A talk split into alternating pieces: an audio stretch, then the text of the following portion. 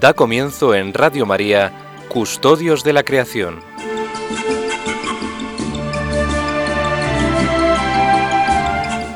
Dirigido por Lorena del Rey.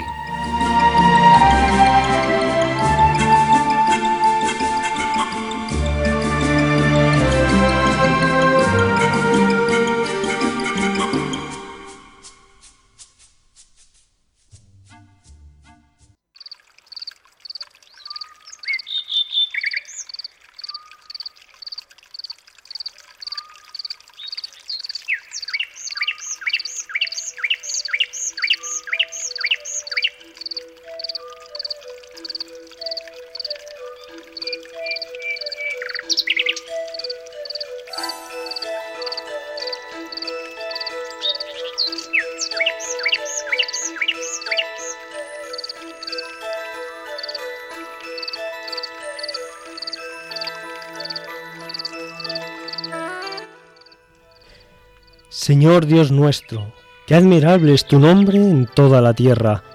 Ensalzaste tu majestad sobre los cielos. De la boca de los niños de pecho has sacado una alabanza contra tus enemigos, para reprimir al adversario y al rebelde. Cuando contemplo el cielo, obra de tus dedos, la luna y las estrellas que has creado, ¿qué es el hombre para que te acuerdes de él? El ser humano para mirar por él.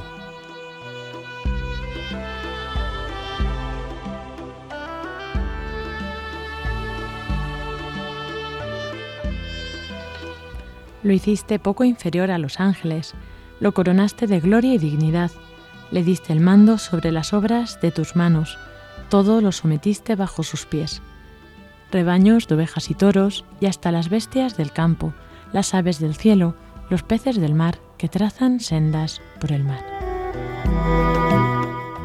Señor Dios nuestro, que admirable es tu nombre en toda la tierra.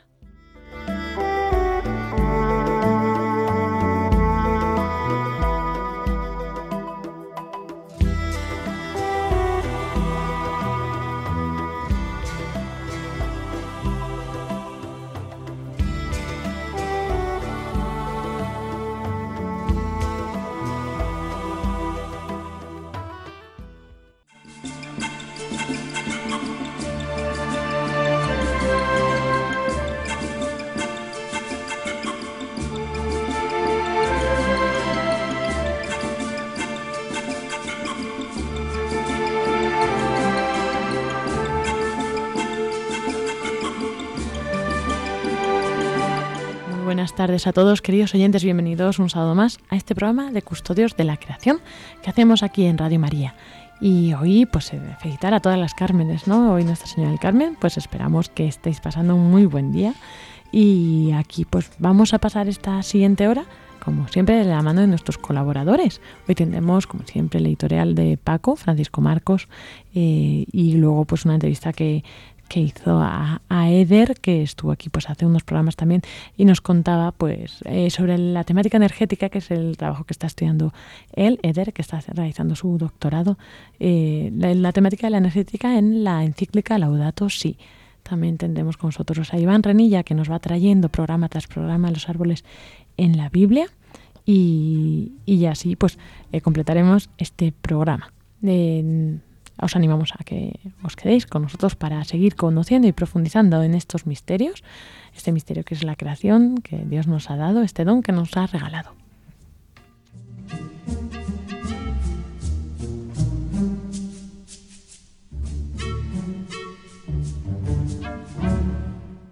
Queridos oyentes de nuestro programa Custodios de la Creación, el mes de julio es un mes muy bonito. Es el mes en el que muchos estudiantes ya toman sus vacaciones y van a disfrutar de la playa, van a disfrutar de la montaña, van con sus padres, con sus amigos, a disfrutar de unos días.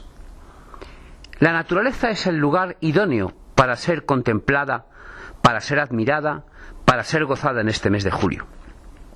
Muchos jóvenes, como hemos dicho, se desplazan a campamentos, a las montañas, otros, sin embargo, pues disfrutan de días de playa. ¿Y qué se pueden encontrar los jóvenes? ¿Y qué se pueden encontrar las familias en la montaña y en los días de playa. En la montaña se pueden encontrar las maravillas de las crestas, ascender a un pico ya no nevado, sin nieve, excepto que vayamos a altos picos, que vayamos a Pirineos, que vayamos a los Alpes, y desde allí contemplar la llanura, subir arriba, hacer cumbre y desde allí ver la inmensa creación de Dios. Pero también se puede gozar y ver la inmensa creación de Dios en el mar, en las playas. Los fotógrafos dicen que la hora azul es la mejor hora para hacer fotos. La hora azul es la hora media hora antes, más o menos, una hora antes de que el sol se ponga. Dicen que es la mejor hora para hacer fotos.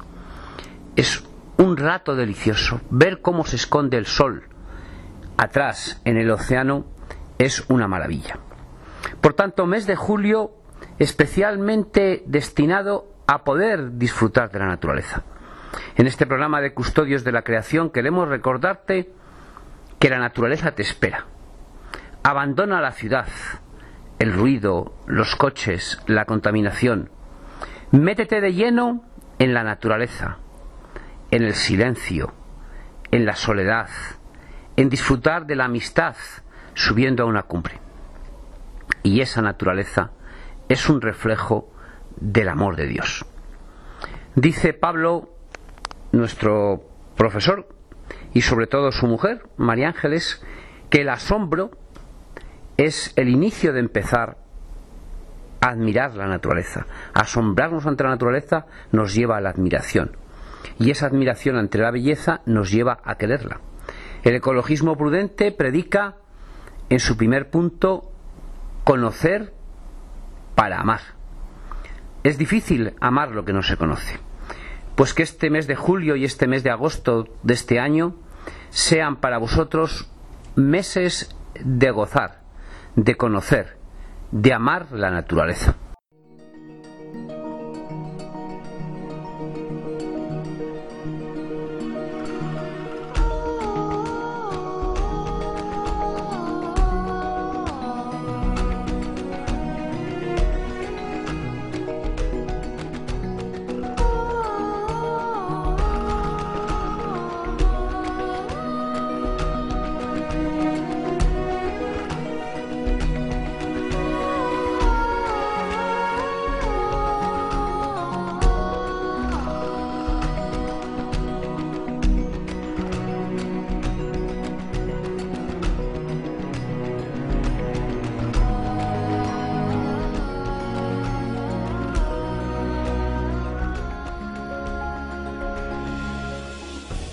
Nuestra sección de la tertulia hoy tendremos pues en un mano a mano aquí a Paco y a Eder que nos van a contar eh, en concreto pues sobre la temática energética en la Laudato Si. Y bueno, ya que Eder es especialista en este tema, pues aprovechamos para, para aquí entrevistarle. Así que, Paco, todo tuyo. Eh, buenas tardes, queridos oyentes. Eh, a Eder Falcón ya le conocen ustedes porque ha estado con nosotros varias veces y esperamos que el año que viene, el curso que viene, vamos a tener dos personas de América que queremos que colaboren mucho. Uno es Mike Taylor, que si Dios quiere estará en Granada y esperemos contar con él en muchos programas. Y el otro, eh, Mike Taylor, es eh, americano y es el secretario del Instituto Laudato Si, en el cual pues el presidente es el obispo de Granada y el secretario y el director de todo ello es nuestro querido amigo Pablo. Pero el tema de hoy es con el otro, la otra segunda persona que al año que viene esperemos que nos acompañe. Taylor es especialista en temas de ecología desde el punto de vista de la creación como obra de, la naturaleza, toda la línea, por así decirlo, muy estética. Sin embargo, la otra persona que queremos que nos acompañe estará en otra línea, que no es la línea estética, sino una línea científica, no es que la de Mike Taylor no lo sea, también lo es, una línea de proponer soluciones. ¿no? En este caso, soluciones desde la energía. Don Eder Falcón es peruano, está acabando su tesis doctoral aquí en España bajo la dirección de la profesora Cristina Pascual en la Escuela de Ingenieros de Montes. Él ha trabajado en Perú en temas agrícolas, él es ingeniero agrónomo y también es máster en investigación forestal avanzada. Ha trabajado en una gran empresa en España, volvió luego a Perú, siguió trabajando en esta gran empresa y luego lo tenemos con nosotros. Vamos a leer a continuación lo que dice Juan Pablo, perdón, lo que dice en Laudato Si nuestro querido Papa Francisco. En el punto 20 dice, existen formas de contaminación que afectan cotidianamente a las personas. La exposición a los contaminantes atmosféricos produce un amplio espectro de efectos sobre la salud, especialmente de los más pobres, provocando millones de muertes prematuras. Se enferman, por ejemplo, a causa de la inhalación, de elevados niveles de humo, que proceden de los combustibles que utilizan para cocinar o para calentarse. A ello se suma la contaminación que afecta a todos, debido al transporte, al humo que se provoca en la industria, a los depósitos de sustancias que contribuyen a la acidificación del suelo y del agua, a los fertilizantes, insecticidas, fungicidas, controladores de malezas. Es decir, a un fenómeno que es el fenómeno de la combustión de los combustibles. Eder, ¿nos puedes decir, por favor, porque claro, la crítica es muy sencilla. Una de las críticas que se ha hecho al Laudato Si, y es una crítica acertada, es que Laudato Si no propone soluciones, lo cual eso sí que es falso. Porque Laudato Si sí que propone soluciones. Hay que leerse la encíclica entera, no solo el principio, sino sobre todo el final. Entonces Laudato Si propone muchas soluciones. Eder, ¿nos podrías decir en tu empresa qué soluciones queréis dar a todo este tema de las miles de muertes que se provocan por las combustiones, sobre todo en los países pobres? Eh, bueno, en primer lugar, eh, Paco, buenas tardes. Eh, te doy las gracias por invitarme y poder dar mi granito de arena, mi granito de arena en este tema tan importante, un pequeño aporte de alguien que no hace mucho se ha metido en estos temas, pero que pienso que tiene un impacto global y por lo tanto lo hace pues muy importante, ¿no? Eh, como bien has dicho, pues eh, actualmente estoy trabajando en la fundación de una empresa que se dedica a temas eh, de electrificación rural a través de energías renovables. Y pues gracias a Dios he tenido la oportunidad de estar, digamos, en contacto con gente muy pobre, energéticamente pobre sobre todo, y que está quizás sea la más vulnerable a este tipo de contaminación, este tipo de, mal uso de los recursos que se viene dando actualmente en zonas eh, muy pobres, ¿no? Y lo contradictorio es, es que en estas zonas es donde más se pueden aprovechar las energías limpias. Sin embargo, pues por un desconocimiento, por un mal uso de los recursos, no se llega a este, a este, este aprovechamiento de las energías renovables, por ejemplo. ¿no? Y, justamente a raíz de mi trabajo en esta fundación, eh, pues uno de los objetivos es encontrar respuestas, ¿no? o sea, ayudas a, mitigar eh, esta contaminación que existe, eh, sobre todo en, este, en las zonas más pobres. Una de las cosas que mencionabas y que se que se da y que es una cosa muy frecuente en esos lugares es, por ejemplo, el uso de, de, leñas y, de, de, carbón vegetal, ¿no? Lo cual eh, viene siendo no, no bien aprovechado por los pobladores porque genera una serie de contaminantes de humos que, pues que a la larga eh, afecta mucho a la salud de, de, esa, de, de, las zonas rurales, ¿no? sobre todo de las de los niños y de las, eh, de las madres ¿no? que están en casa normalmente todo el día ¿no? y que son las que normalmente eh, son las que tienen que cocinar, las que hacen uso de, estos, eh, de estas leñas. Entonces, pues actualmente en el Perú se viene ejecutando una serie de medidas para mitigar, si no, si no es al 100%, a un gran porcentaje eh, este tipo de contaminación a través de cocinas mejoradas, por ejemplo, eh, que es una respuesta también a ese tipo de problemas.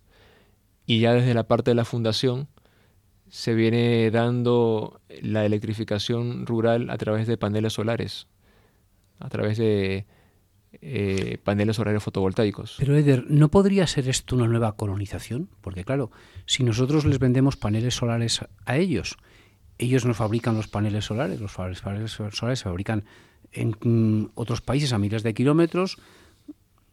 ¿Qué es lo que, qué es lo que añade el trabajo de vuestra fundación desde el punto de vista filosófico, desde el punto de vista conceptual, a lo que se venía haciendo hasta ahora de poner unos paneles fotovoltaicos? Yo creo que es eh, tomar conciencia, ¿no? Tomar, concientizar, eh, sobre todo a, lo,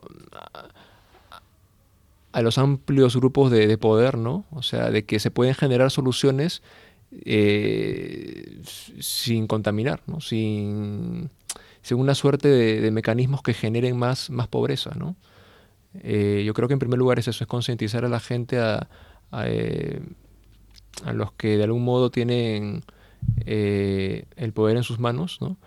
Para que fijen su mirada en este tipo de soluciones, ¿no? En primer lugar, eso, ¿no? Pero, eh, pero al fin y al cabo es una nueva colonización. Están, estamos haciéndoles dependientes de unos paneles fotovoltaicos que los fabricamos nosotros. Sin embargo, vuestra fundación, no queremos dar el nombre porque hay otras más empresas que trabajan. Y adrede, verán ustedes, no queremos dar el nombre. ¿Qué es lo que aporta? O sea, ¿qué, ¿qué, es lo que tiene de original? ¿Por qué? Porque yo, como responsable de las entrevistas aquí, le he traído a Eder porque su fundación aporta cosas nuevas. ¿Qué es lo que aporta? El mantenimiento. ¿Quién realiza el mantenimiento? Pues además de eso, eh, claro, aparte del beneficio en sí que le produce eh, el tener energía eléctrica, eh, con fuentes renovables, además de ese modelo tecnológico, existe un modelo de gestión que Eso es lo que queremos que nos cuentes. Que ya es un aspecto humano, ¿no? Más que un aspecto meramente técnico, ¿no? O sea, el aporte que se da al final no solamente la generación de, energía ¿Quiénes, eléctrica. ¿Quiénes mantienen eso? ¿Los sistemas que vuestra fundación hace, los mantenemos desde España, desde Alemania o quién lo mantiene todo? Sí, bueno, a ver, lo que se ha hecho y lo que un poco caracteriza la intervención nuestra es el modelo de gestión, más que el modelo tecnológico. Por lo tanto, lo que se ha hecho es eh, utilizar de algún modo eh, o reproducir eh, las asociaciones civiles que existen ya en estas zonas rurales eh, para fomentar un poco la participación de la gente, ¿no? Y a través de esa, a través de esa participación insertar a estos pobladores a una vida mucho más económicamente activa, ¿no? Insertarlos más en la sociedad, ¿no? porque por su condición de, personas aisladas ¿no? de la sociedad, pues no tienen contacto muchas veces con, con, pues con las grandes ciudades. ¿no? Por lo tanto, a través de este tipo de, intervenciones pues pueden organizarse, eh, se capacitan, ¿no? o sea, dentro del, de la intervención se, y se incluye capacitaciones para, los, para que los mismos pobladores se hagan cargo del mantenimiento de los equipos, lo cual pues implica para ellos también el aporte de nuevos conocimientos eh, y también un medio de subsistencia nuevo. ¿no? ¿Por qué? Porque ellos mismos se encargan del mantenimiento y, se convierten luego en técnicos locales que son capaces de dar soluciones eh, en su misma zona. las capacitaciones que damos pues les permiten hacer eso, ¿no? Y por otro lado, los equipos que instalamos son bastante, que no son complejos, son sencillos. Por lo tanto, no se necesita un nivel previo de conocimiento muy amplio para poder ser capaz de, hacer eh, los servicios de mantenimiento. Entonces también para ellos eh, les implica un, cambio de vida importante en ese sentido, ¿no? Y les ayuda mucho en su desarrollo eh, humano. Uno de los problemas que, que Pablo ha mencionado en estos programas y los que hemos visitado y hemos trabajado pues en, cargos de responsabilidad en Latinoamérica es el abandono de muchas personas de su zona normal, su zona rural, hacia las grandes ciudades. Mm, por ejemplo, Sao Paulo, Río de Janeiro, Lima, incluso Santiago de Chile, no digamos México. El abandono de estas personas hacia las ciudades está provocado fundamentalmente porque ellos piensan que van a encontrar una mejor calidad de vida. Con lo cual ya desde hace una cuarentena de, años, aproximadamente 40 50 años, empieza un movimiento en el cual pues yo he tenido la suerte de participar, de tratar de fijar la población rural para evitar que estas personas vayan allí. Estas personas no van a, a los sitios grandes, digo, no van si dentro de sus lugares tienen energía. Eso se ha demostrado claramente. Los bienes naturales más importantes son el agua y la energía. Pero la experiencia nos ha dicho que el agua, sin energía que la mueva, tampoco vale para casi nada. De ahí la importancia que tiene desde el punto de vista filosófico y conceptual y tecnológico la energía.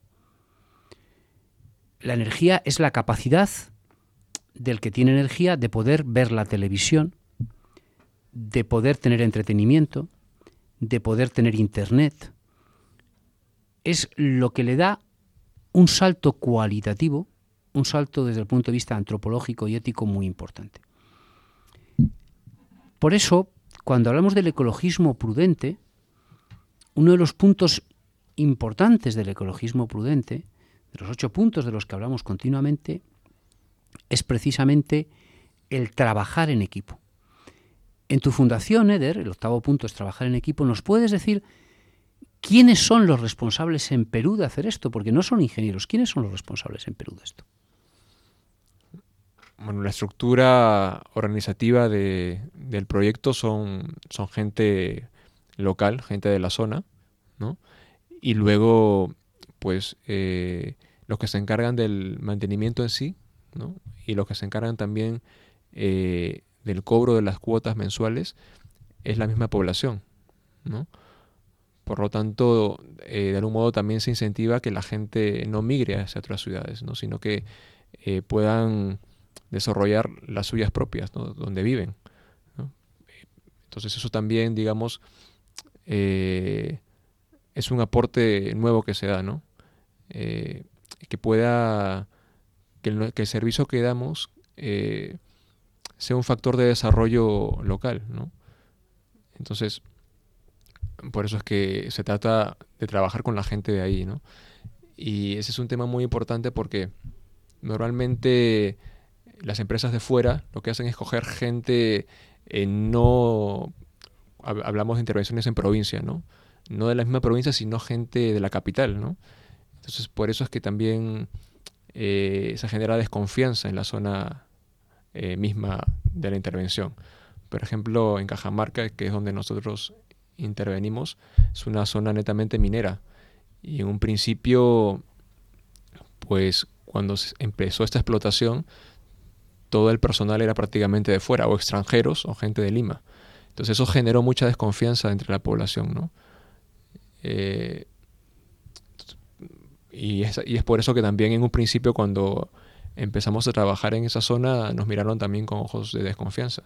Sin embargo, a través del trabajo que se ha hecho, de la sensibilización que se hace, pues eh, nosotros intervenimos eh, solamente con el consentimiento de, de los que van a recibir el beneficio, ¿no? A nadie se le impone nada.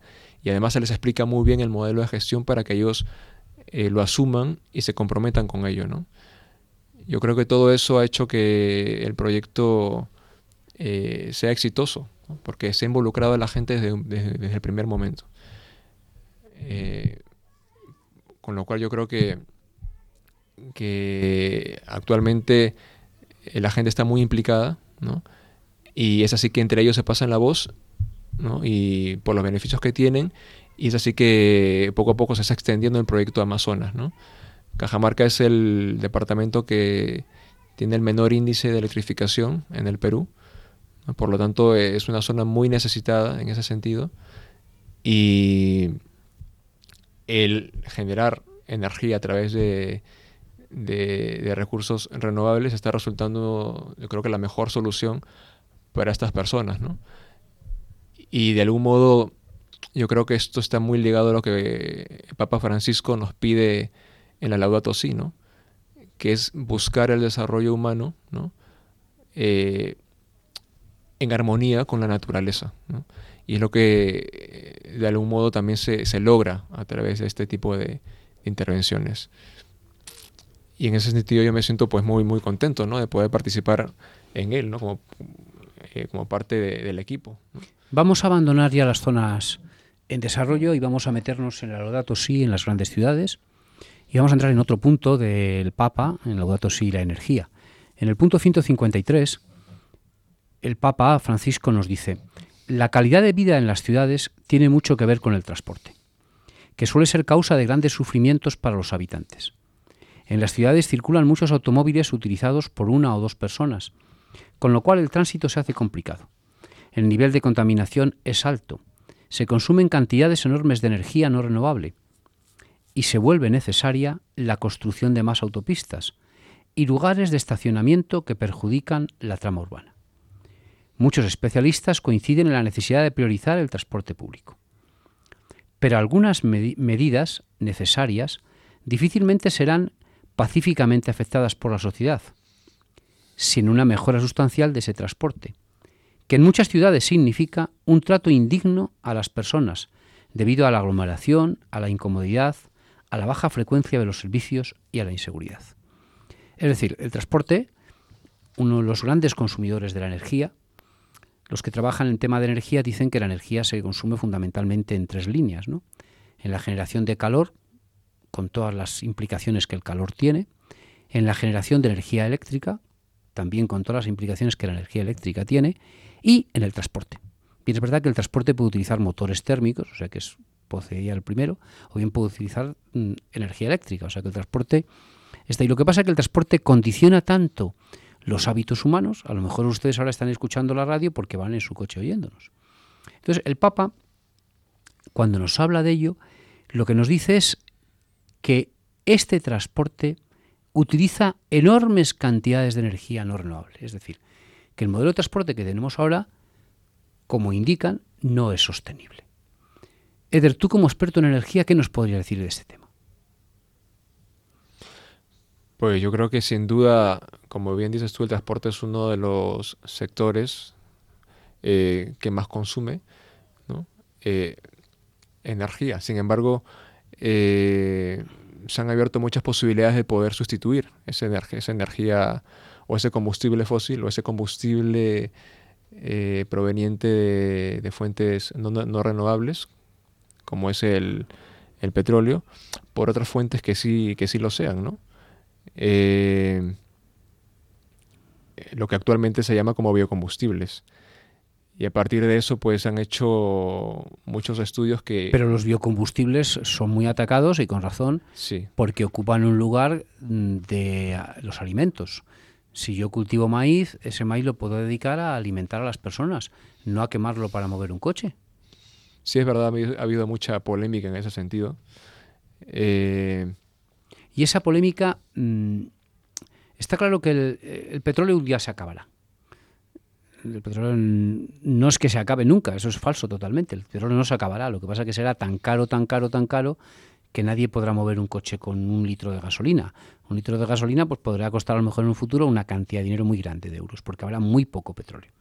¿Cuándo pasará eso? Pues es muy difícil saberlo y predecirlo. ¿no? Todo dependerá fundamentalmente del consumo de petróleo en los países emergentes, fundamentalmente en la China y en India, donde de siete personas que hay en el mundo, una vive en China y de siete personas que viven en el mundo, pues por así decirlo, 0,7 personas viven en la India. Es decir, que si todas estas personas se ponen a consumir petróleo como lo consume un canadiense o un americano, pues, pues entonces se acabará pronto. Si no, no. Bien, o sea que el petróleo no se acabará nunca, será muy caro, muy caro. El coche eléctrico, del cual se habla, estamos en un programa científico, de, ecología, pero científico, tampoco es la solución, porque el consumo de energía eléctrica para que mover el coche no contamina en la ciudad, pero contamina en el lugar donde se produce la energía eléctrica. Los biocombustibles, que tú nos has dicho, Eder, tampoco son la solución, porque con buen criterio dicen algunos, no, yo no puedo plantar biocombustibles porque en esos terrenos lo que dedico es terrenos para cultivar alimentos, Bien es verdad que los que defienden los biocombustibles dicen no es que en la tierra hay terrenos de sobra para cultivar alimentos. Lo que falta en la tierra es egoísmo, ¿no? Es la famosa frase de Ganti de que la tierra puede producir lo que nosotros queramos, pero no puede producir lo que nuestro egoísmo nos pida. Es decir, hay terreno para hacer alimentos y terreno para hacer biocombustibles. Entonces, en esa línea, ¿qué, qué nos puedes decir?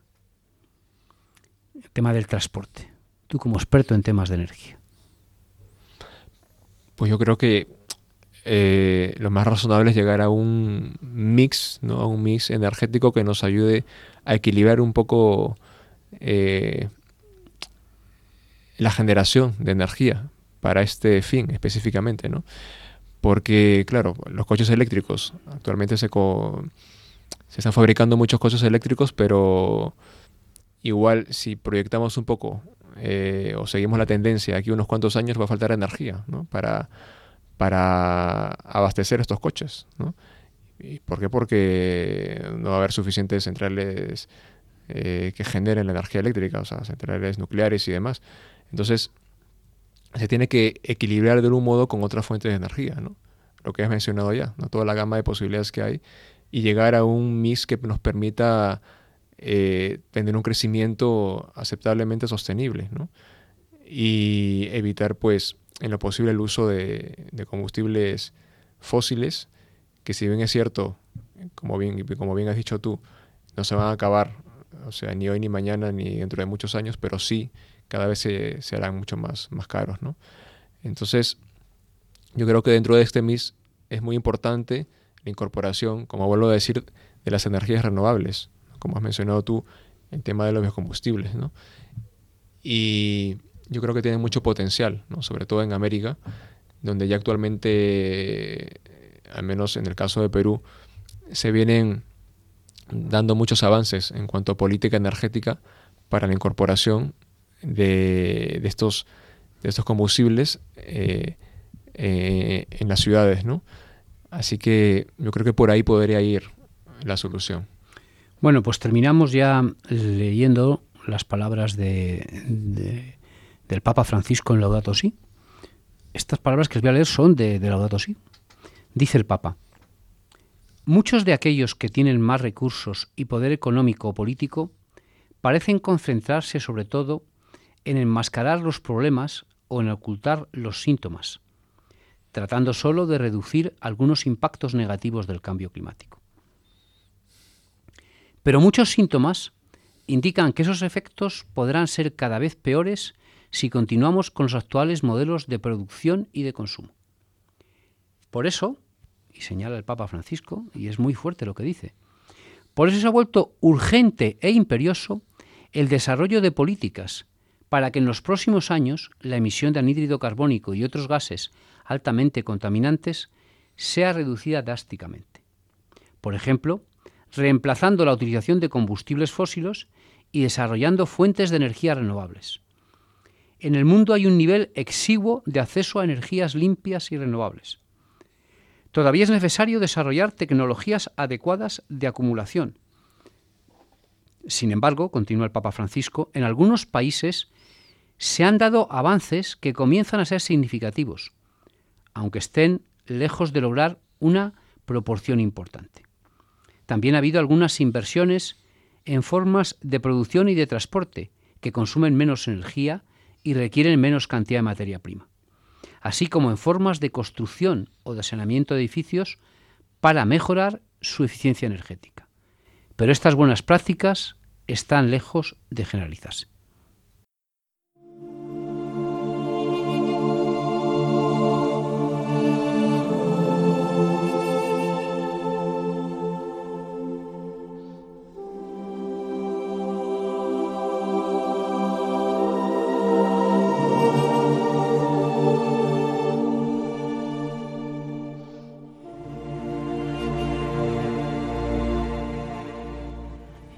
Así seguimos en este programa de Custodios de la Creación. Ahora llegamos a la sección de que nos trae Iván Renilla de los árboles en la Biblia. Y bueno, pues vamos aprendiendo y profundizando, pues no solo en la parte eh, técnica, sino también en la parte espiritual, para poder, pues cada vez que leamos la Biblia, pues también saber que o ver esa referencia en nuestro mundo actual, en nuestro planeta, ¿verdad? Pues con él os dejo que además hoy nos trae una especie muy interesante.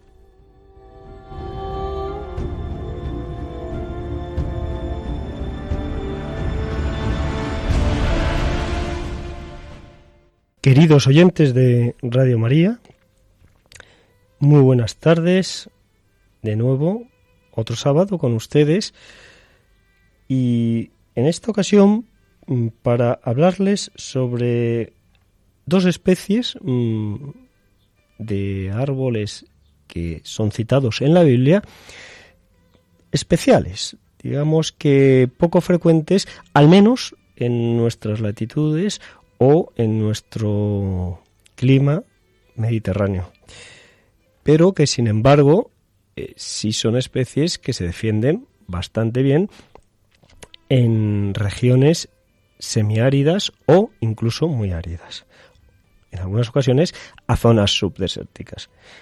Pero las dos eh, especies que nos ocupan hoy pues son de regiones más bien mm, áridas o incluso semiáridas.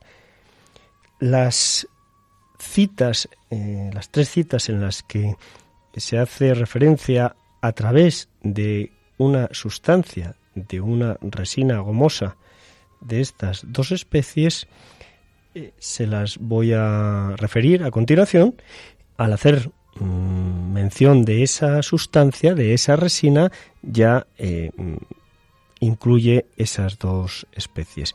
Principalmente les hablaré de una, pero también les daré algunos datos eh, curiosos y algunos mm, datos mm, a, modo de ficha botánica de eh, esa segunda especie o acompañante de la primera. En la primera cita, que se produce en el Génesis capítulo 2, versículos del 11 al 12, comenta las Sagradas Escrituras el siguiente párrafo. De Edén salía un río que regaba el jardín y desde allí se repartía en cuatro brazos. Uno se llama Pisón, es el que rodea todo el país de Jávila, donde hay oro. El oro de aquel país es fino. Allí hay bedelio y ónice. Eso respecto a la primera cita. A continuación, en una segunda cita, en Números capítulo 11, versículo 7, y el maná era como una semilla de cilantro y su aspecto como el de bedelio. Aquí se cierran comillas y termina la segunda cita. Eh, dense cuenta y intenten quedarse con la palabra bedelio que ahora a continuación les, les explicaré qué quiere decir con esta palabra o a los autores de las Sagradas Escrituras.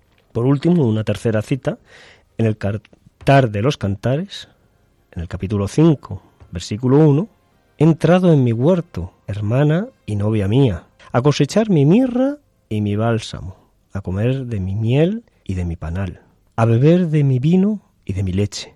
Comed, amigos, bebed, queridos, embriagaos. Se cierran comillas y termina esta tercera y última cita. Como les había comentado, pues eh, voy a explicarles el término o el concepto bedelio. Concretamente, en Génesis, eh, bedelio se utiliza esa palabra refiriéndose a una rica esencia, es decir, los autores lo utilizan para describir la riqueza del país de Javilá, rodeado por el río Pisón. También usan esta goma aromática muy apreciada para situarnos precisamente, como les había explicado, en un país rico. Y para aclararles un poco a dónde nos traslada la palabra bedelio, la Real Academia Española de la Lengua, en su diccionario, nos dice del bedelio que es una gomorresina de color amarillo, gris o parda, olor suave y sabor amargo, procedente de árboles burseráceos que crecen en la India, Arabia y nordeste de África.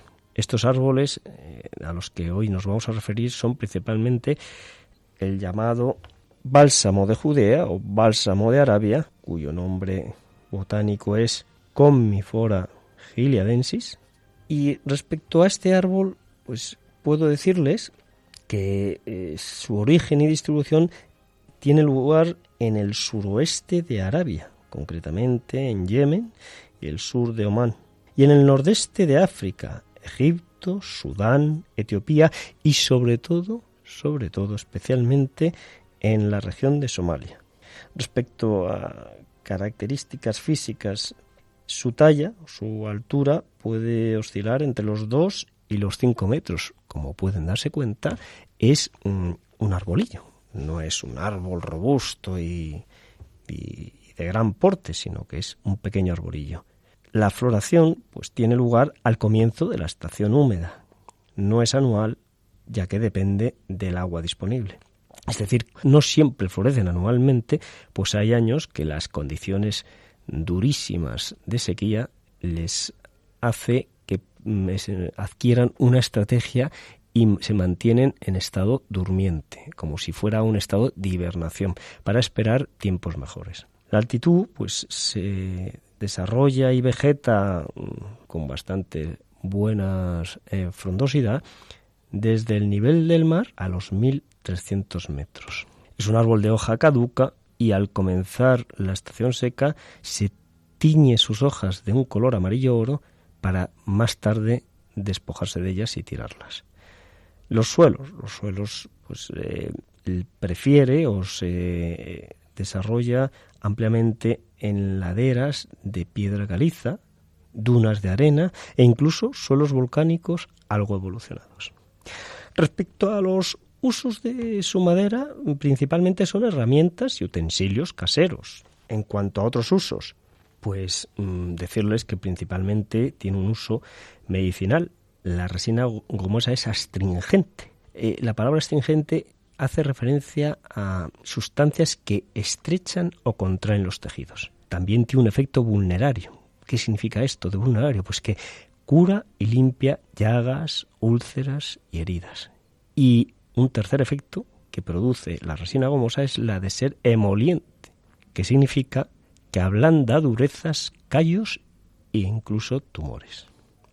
El fruto es carminativo, disculpen ustedes todos estos términos que suelen utilizar habitualmente, especialmente facultativos o médicos, pero carminativo es la eliminación o expulsión de los gases intestinales. Facilita la eliminación de dichos gases. Respecto a curiosidades o que puedan mm, resultarles pues interesantes o igual que en el anterior especie de la que hablamos hace dos sábados, para obtener su resina gomosa se hacen unas incisiones en la corteza y se deja que fluya la corteza y seque la corteza o se eh, enfríe para luego recogerla y cosecharla. Por otra parte, en excavaciones que se produjeron en la región de Engedi, que es un oasis en la costa oeste del Mar Muerto, y se encuentra a unos 37 kilómetros al sureste de Jerusalén, como ya hemos dicho, a orillas o próximo a las orillas del Mar Muerto. Pues en esas excavaciones se han sacado a la luz vasijas, herramientas y otros utensilios con los que se extraía y transportaba el producto, el bálsamo de estos arbolillos. Fueron los árabes los que tuvieron el monopolio del comercio de esta goma aromática y guardaban con gran celo la ubicación de las plantaciones y bosquetes naturales de estos árboles, con el objetivo principal y evidente de ser ellos los que pudieran mm, llevar a cabo ese comercio y controlar, por tanto, el precio del producto para que no hubiera eh, otros productores que al entrar en competencia pudieran abaratar el producto. De, eso, de ahí que fuera un, producto eh, muy apreciado y muy, muy, muy costoso.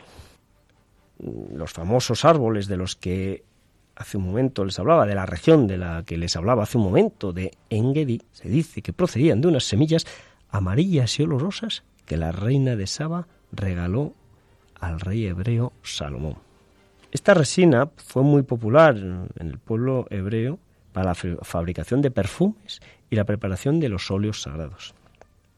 Antiguamente, estos árboles balsamíferos eran nombrados con el nombre genérico de dendron.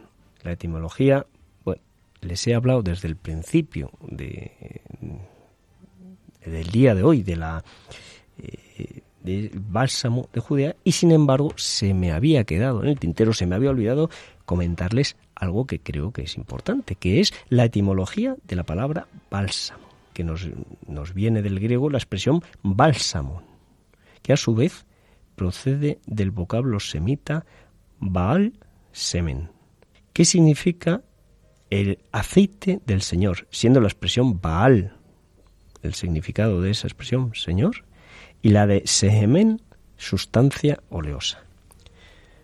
Pues a continuación les hablaré de la otra especie, unas mm, pequeñas notas sobre ella, que es, digamos, prima hermana de la especie de la que les he hablado, porque también es un bálsamo, y mm, pues, pues vamos a disfrutar de un rato de música que mm, complemente todos estos, todas estas cosas de las que hemos hablado.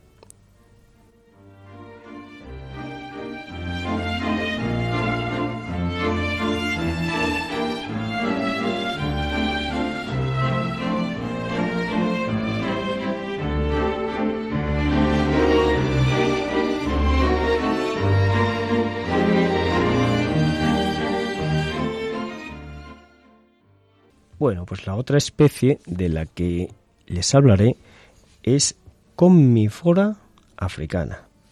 Como ven, también el género es el mismo, el, género Comifora, que del que más adelante volveremos a hablar porque es un, género que mm, aporta especies muy interesantes y muy valiosas antiguamente y también en la actualidad por los productos que generaban eh, las esencias y sustancias. Son, por lo general, las especies de este género, como se han dado cuenta, pequeños arbolillos, eh, especies no demasiado eh, grandes, no demasiado, digamos, ostentosas, pero Saben ustedes que hay un refrán que dicen que la esencia, la esencia y el buen perfume en frasquito pequeño.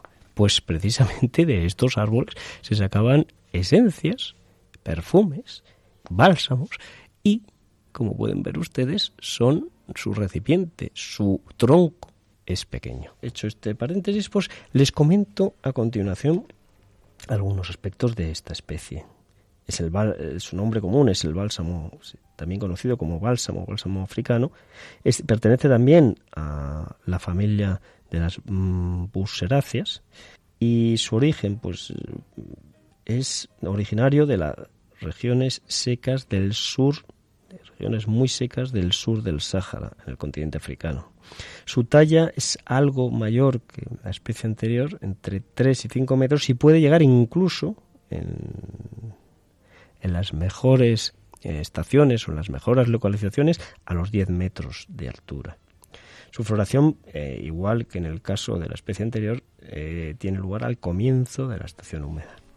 Y la altitud habitual se encuentra entre 800 y 1600 metros, es decir, vegeta o se desarrolla en esas altitudes, pero puede soportar altitudes desde 300 metros hasta los 1900 metros.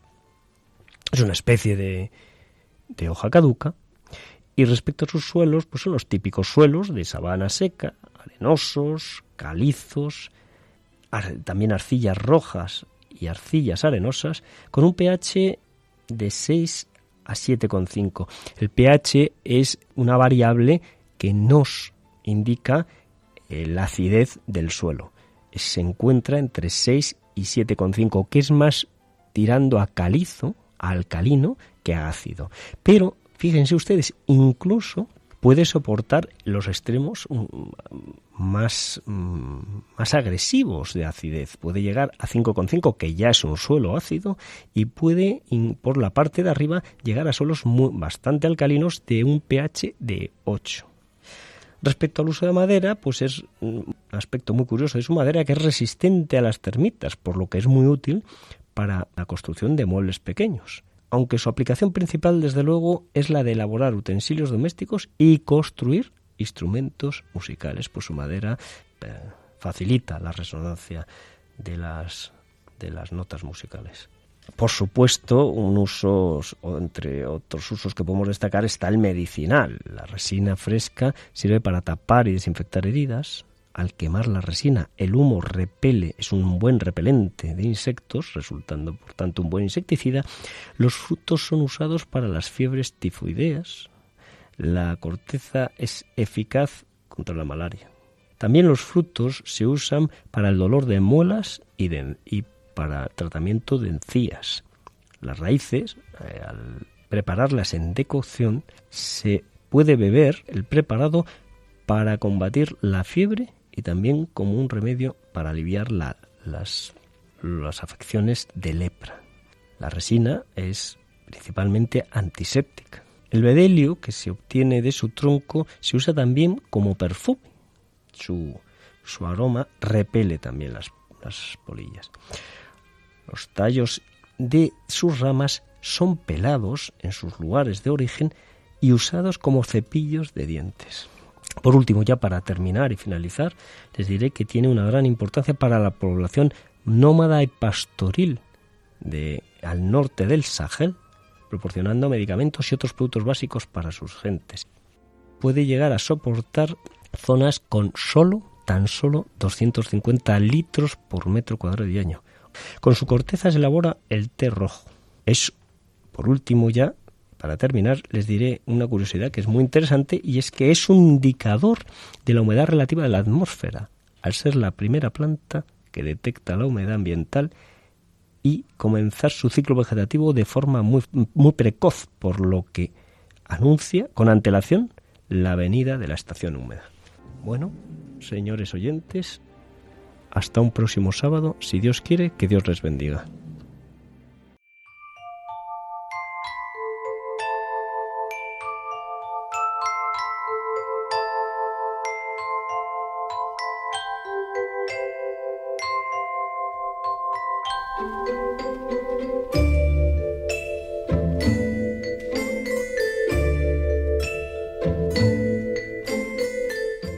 Y así concluye, queridos oyentes, este programa de Custodios de la Creación que hacemos cada 15 días en esta sección del hombre en la Tierra.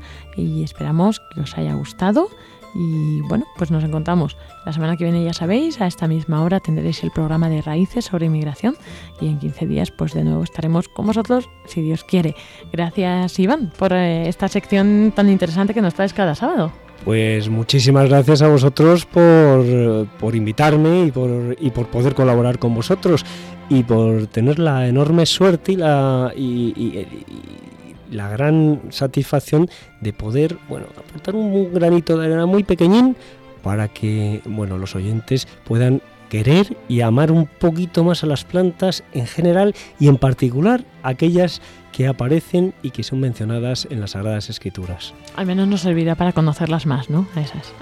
sí, porque eh, la verdad es que el mundo de las plantas es ah, ah, completamente apasionante, es una maravilla y muchas veces pues eh, para, para, los que son más aficionados o más profanos pues parece que resulta un mundo árido pero qué va es un mundo lleno de curiosidades y de, y de, y de auténticas preciosidades, historias y anécdotas maravillosas que, que, ojalá, ojalá les anime a interesarse y a curiosear un poco sobre las plantas, que yo creo que con eso ya eh, sería un éxito rotundo. Qué bien, Iván, que nos transmitas este eh. entusiasmo. Yo creo que los oyentes estarán también encantados.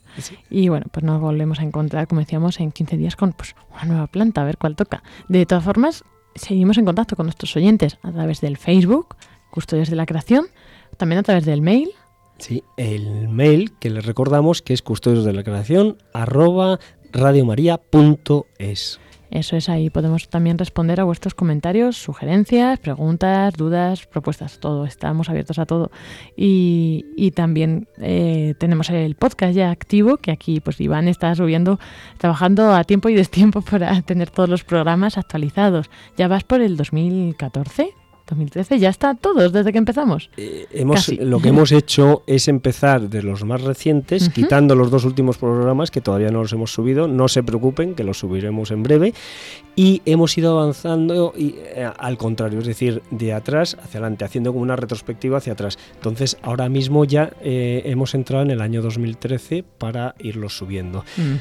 De todas maneras, también recordarles a propósito del correo electrónico que eh, cuando nos envíen ustedes sus mensajes, sus sugerencias o, sus comentarios, eh, ya lo hicimos Lorena y yo en otra ocasión y volveremos a hacerlo en, el programa, pues los emitiremos y, los... Los leeremos, a no ser que nos digan que no. Exactamente, no siendo que nos digan que, no. Vale, y también pues... Eh, recordar, estábamos hablando del podcast. El podcast se encuentra en la página radiomariapodcast.es. Es, o también a través de la página web www.radiomaria.es, ahí también podéis seleccionar, encontráis abajo a la derecha el simbolito de podcast y pincháis y directamente os lleva. Pues muchas gracias a todos, esperamos que hayáis disfrutado y bueno, que estéis pasando también un feliz verano. Y una cosa más, Lorena, que se nos había olvidado, creo que el Facebook. Ajá. Recordarles. Custodios de la creación, que ahí vamos poniendo cuando podemos también la publicación de lo que vamos a tratar cada día. Muchas gracias, Iván. Pues. Mm, y feliz verano. Ya te toca vacaciones, ¿no? Sí, ya pronto descansamos un poco, pero bueno, estaremos, siempre volveremos, si Dios quiere, va en septiembre con ustedes. Y bueno, en pues septiembre no, en 15 días. Pues en 15 días estaremos con ustedes otra vez. Y bueno, pues eh, un, saludo muy afectuoso a todos ustedes y hasta un próximo programa, si Dios quiere. Gracias y muy buenas tardes a todos. Gracias, Lorena. Que Dios os bendiga.